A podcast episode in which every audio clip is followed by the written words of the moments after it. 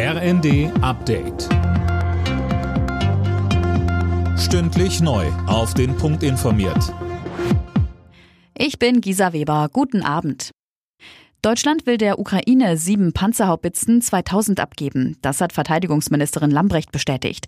Wie es heißt, soll die Ausbildung schon kommende Woche in Deutschland beginnen und etwa sechs Wochen dauern. Danach sollen die Panzerhaubitzen sofort in die Ukraine gebracht werden. Der Vorteil ist, dass es sich nicht um ausrangierte Altgeräte handelt, die erst noch instand gesetzt werden müssen. Sie sind relativ neu und sofort einsatzbereit. Und auch Munition für sie ist vorhanden. Nach den tagelangen Differenzen wegen der Ausladung von Bundespräsident Steinmeier vollzieht der ukrainische Präsident Zelensky nun eine Kehrtwende. Er hat Steinmeier und Bundeskanzler Scholz nach Kiew eingeladen. Sönke Röhling, und das soll, wenn es nach Zelensky geht, ziemlich schnell gehen. Ja, er möchte die beiden schon am Montag empfangen. Scholz könne einen starken Schritt unternehmen, so Zelensky, wenn er am 9. Mai käme, an dem Tag, an dem Russland den Sieg über Nazi-Deutschland vor 77 Jahren feiert. Wie er sagt, hat er auch schon mit Steinmeier darüber gesprochen. Ob er und Scholz die Einladung aber annehmen, ist noch nicht bekannt. Bisher hieß es, erstmal soll Außenministerin Baerbock in die Ukraine reisen. Außerdem empfängt Scholz am Montag schon den französischen Präsidenten Macron zu dessen Antrittsbesuch in Berlin.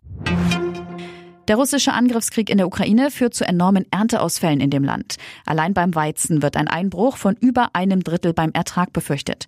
Zum einen, weil die Aussaat mit Kriegsbeginn vielerorts unmöglich wurde, zum anderen, weil Maschinen, Kraftstoff und vor allem Arbeiter fehlen, um die Ernte einzufahren. Dazu kommt noch die zerstörte Infrastruktur.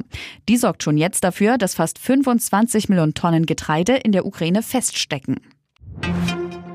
Emilia und Noah, so haben die Deutschen ihre Babys letztes Jahr am häufigsten genannt. So die Gesellschaft für deutsche Sprache.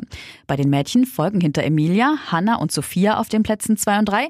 Bei den Jungs sind neben Noah, Matteo und Leon die beliebtesten Vornamen. Alle Nachrichten auf rnd.de